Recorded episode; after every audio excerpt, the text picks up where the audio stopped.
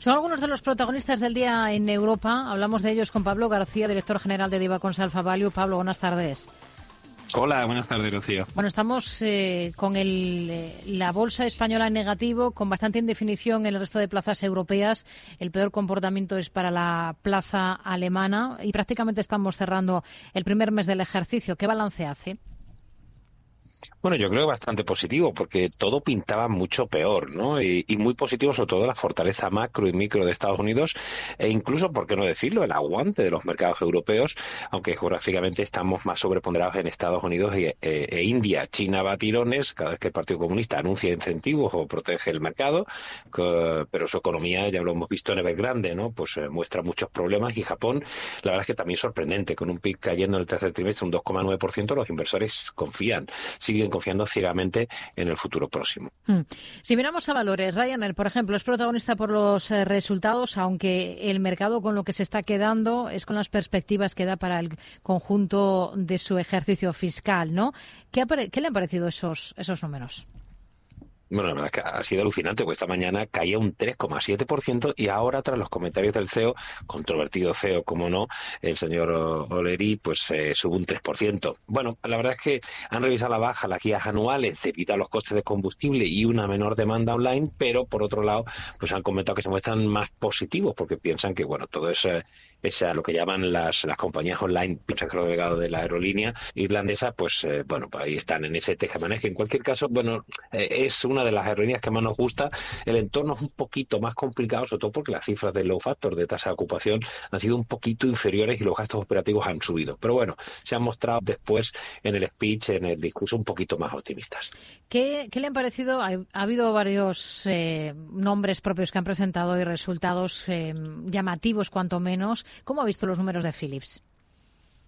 Bueno, ha sido una clara decepción. Las ventas comparables cayendo un 0,6%, se esperaba un crecimiento de 3,15%, eh, ventas en su conjunto cayendo un 6,6%. ¿no? Se esperaba mucho más, aunque los márgenes, por lo menos en el positivo, si se puede salvar algo, el margen evita ajustado queda en el 12,9%, que es lo que se preveía. Pero la verdad es que no son buenos y siguen con la historia de los famosos respiradores que, después de un acuerdo con la FDA, no se venderán en Estados Unidos, aunque si fuera, pero siguen teniendo muchos problemas de ese tipo. ¿no? Y eso es lo que quizá ha hecho que el recorte que se está produciendo, más del 7% está cayendo con unas eh, ventas comparables que ha dado para el conjunto del ejercicio 2024 y también de márgenes Evita, que la verdad es que son, son bastante tristes.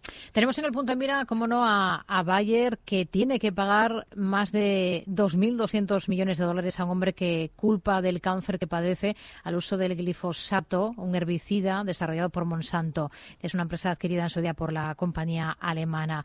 Esto es una decisión de un juzgado de Filadelfia, que es la, de mayor tamaño, ¿no? Esa multa en los cinco años más o menos que lleva de litigio con este tema. Es un pozo sin fondo para Bayer, ¿no?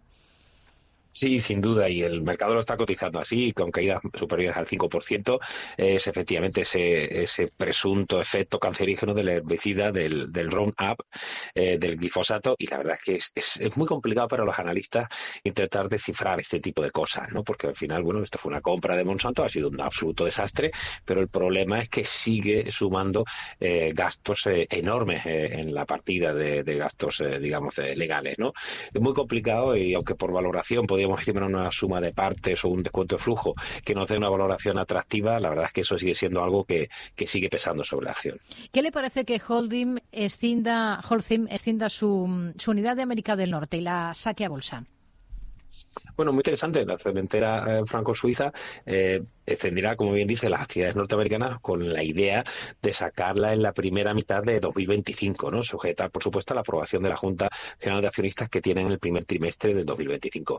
Lo más interesante es que el negocio norteamericano representa alrededor del 40% de las ventas totales, 43% del resultado operativo neto del EBIT y para nosotros la valoración de IVA con en torno al 45% del NAP, del net value. Así que es una operación muy, muy importante que el mercado la está aceptando muy, muy bien con esa subida del 4%. Hmm. Otro valor, Eutelsat, eh, ha marcado nuevo mínimo histórico esta jornada después de llevar a cabo una advertencia de resultados. ¿Qué necesita el valor? ¿Qué necesita la compañía para levantar cabeza? Bueno, es muy complicado. La verdad es que tradicionalmente ha dado muchos profit y parecía que estaba un poquito más estable, eh, pero aparte de recortar la, guías, ¿no? esas ventas 1.25, 1.3, por debajo claramente de hasta el 1.42 que se preveía anteriormente, el EBITDA ajustado también lo han bajado de una forma importante y las operaciones eh, de satélites LEO que van con más retraso de lo previsto, que se utilizan, pues por ejemplo, el, comparable de Starlink de, Tesla, que va a ser el de, el de Amazon. Esos retrasos son, son claramente un mazazo para las expectativas de la compañía que está cayendo en torno al 14%. Nos quedamos con ello. Pablo García, director general de Divacons Alfa Value. Gracias. Muy buenas tardes. Un placer. Buenas tardes.